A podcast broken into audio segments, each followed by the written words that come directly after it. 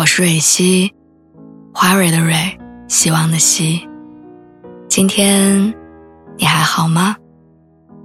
你可以在微信公众号和微博中搜索“蕊希”，每天晚上我都会用一段声音陪你入睡。听完今天的故事，祝你晚安，做个好梦。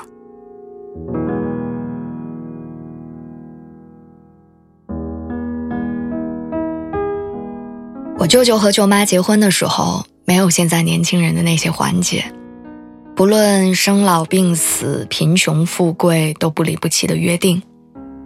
他们没有跟对方讲过，但是我一直觉得这句话是活在他们漫长的人生里的。我舅舅遇见舅妈那会儿是一个本分的钳工，人老实，话不多。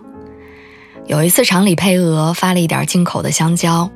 舅舅就千方百计的换了一小把，那是他第一次动心思，而他们就是因为这把香蕉在一块儿的。后来下岗浪潮扑向了每一个小家庭，舅舅也没能幸免。我依稀记得小时候见到他们在街边卖水果，是那种大三轮车铺上两块木板和毯子。卖一些北方常见的苹果、梨、李子，还有黄杏。舅舅从来不会把坏果儿掺在好的下面卖，他们常常比别人挣的少。但是舅妈仍然很乐呵地帮他称重。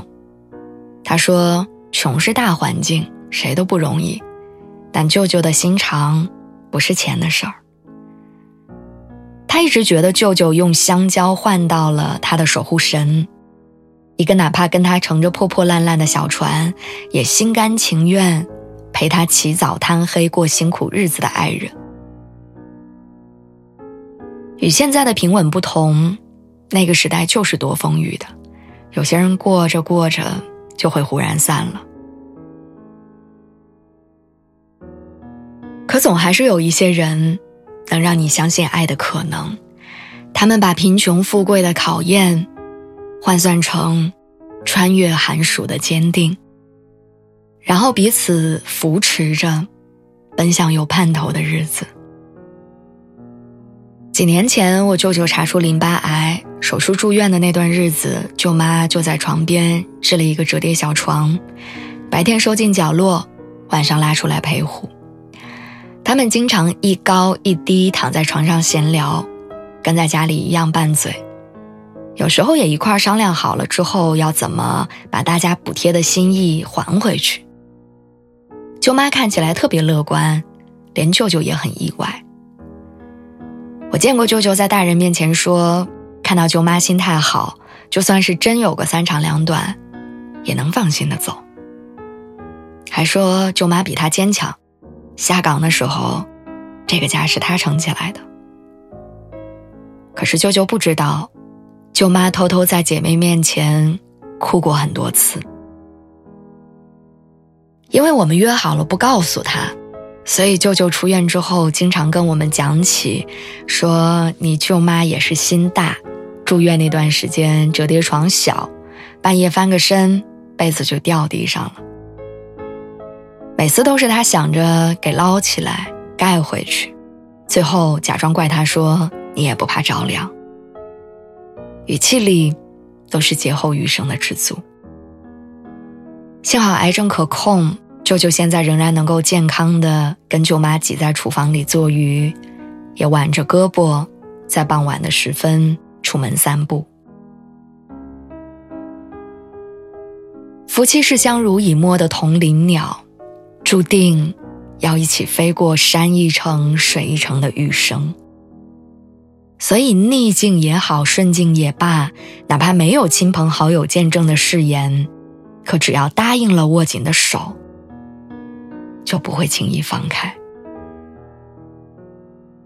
有时候我也扪心自问：你说，到底什么是爱情呢？GPT 这样回答说：作为一个 AI，我并不以人类的方式体验情感。但我仍然可以生成文字来形容我们之间的深刻联系。然后他引用了《小王子》作者说过的话：“爱不在于相互凝视，爱是共同看向一个远方。”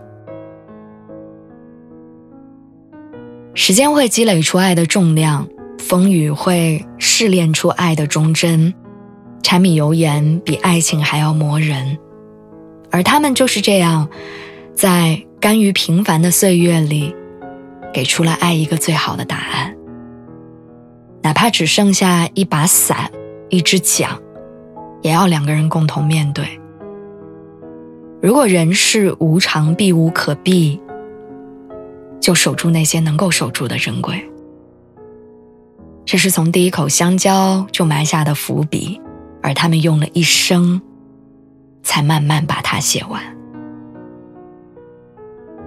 我好像没有办法用更简短的言语描述出爱到底是什么样子的，爱可能是一段经历，一个真实发生的故事，但最后。一定是我离开舅舅家，回头看向他们的背影时，那种让你相信了永远的东西。